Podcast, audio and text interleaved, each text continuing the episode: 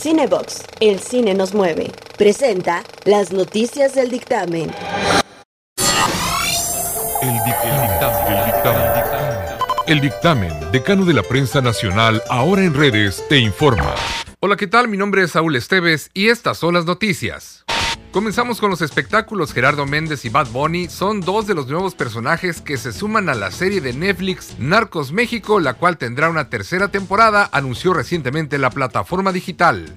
El actor Eleazar N podría estar seis años en prisión, por ahora sigue siendo procesado por haber golpeado, mordido e intentado estrangular a su novia. Su situación legal será definida en la siguiente audiencia en aproximadamente dos meses, tiempo en el que el actor deberá permanecer en prisión. El videojuego de Avengers de Square Enix era de los más esperados del año, sin embargo no se vendió ni fue recibido como todos los involucrados pensaron. Según los cálculos, la incursión del super equipo de Marvel a las consolas perdió más de 63 millones de dólares. Vamos con Nelo Ceballos y la recomendada del cine.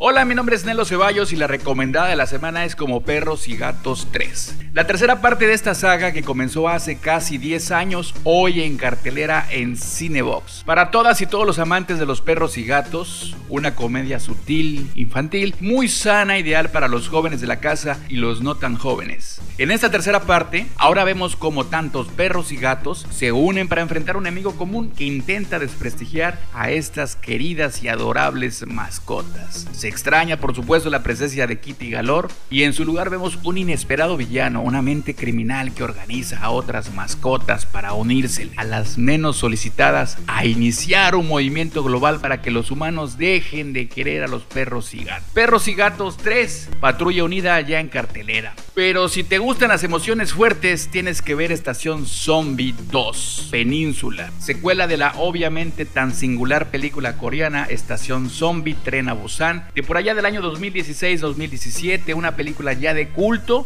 y que nos muestra, como diría Alberto, una nueva generación de zombies, la segunda oleada dentro del mismo universo, pero cuatro años después. Una película de acción zombie dirigida por Jen Sang-ho, el primer director, una película honesta, efectiva, basada en la construcción de una atmósfera claustrofóbica y de suspenso, con sólidas piezas de acción y horror guiadas por los conflictos dramáticos de cada personaje. Vemos enormes sets y un ejército de artistas de efectos visuales impresionante. En pocas palabras, sí, sí te entretiene. Y si eres fan de los zombies y de la conducta humana, pues tienes que verla, por supuesto, en Cinebox. Mi nombre es Nelo Ceballos y estas son las recomendadas. Disfrútalas con Susana, con Susana a distancia, por favor. Arte Legal Tributario. Asesorías Fiscales. Presenta las noticias del dictamen.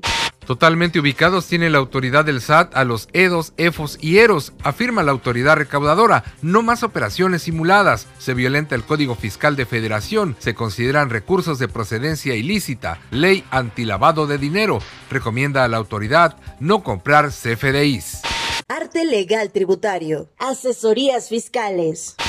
Continuando con la información, William Barr, fiscal general, autoriza investigar irregularidades en las elecciones de Estados Unidos desde este lunes. Esto debido a las denuncias sustanciales en la votación y la tabulación de votos que acusa Donald Trump. Los resultados de la investigación deben estar listos antes de que se certifique la elección presidencial del 2020.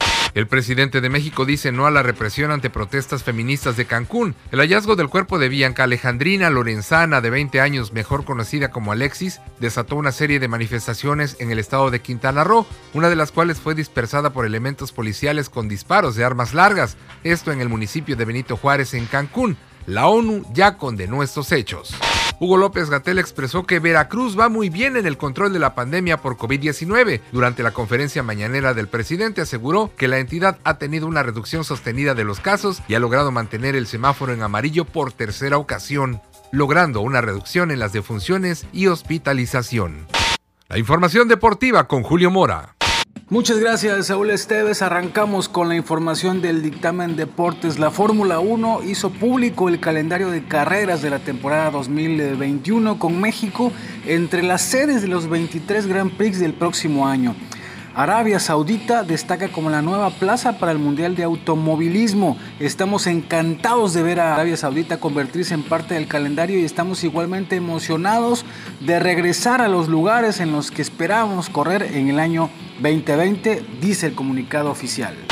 Cristiano Ronaldo sí jugará con la selección de Portugal luego de superar su lesión de tobillo, por lo cual salió de cambio el fin de semana en el empate de la Juventus contra la Lazio en la Serie A italiana. La NBA anunció su calendario para la próxima temporada. El mejor básquetbol del mundo arrancará el 22 de diciembre, tres días antes de las fiestas decembrinas y concluirá en julio previo a los Juegos Olímpicos. Leonín Pineda, ex arquero de los Tiburones Rojos de Veracruz, acusa al Atlético Jalisco, equipo perteneciente todavía a la Liga de Balompié Mexicano, por bloquear a jugadores para que no etiquetaran al club en redes sociales. Además, revela la desafiliación por parte de la institución, obviamente para este jugador y otros más. Dice así, somos jugadores de un equipo desafiliado en la Liga de Balompié Mexicano que hoy tiene bloqueado que se le puede etiquetar en Instagram, seguramente por alguna razón.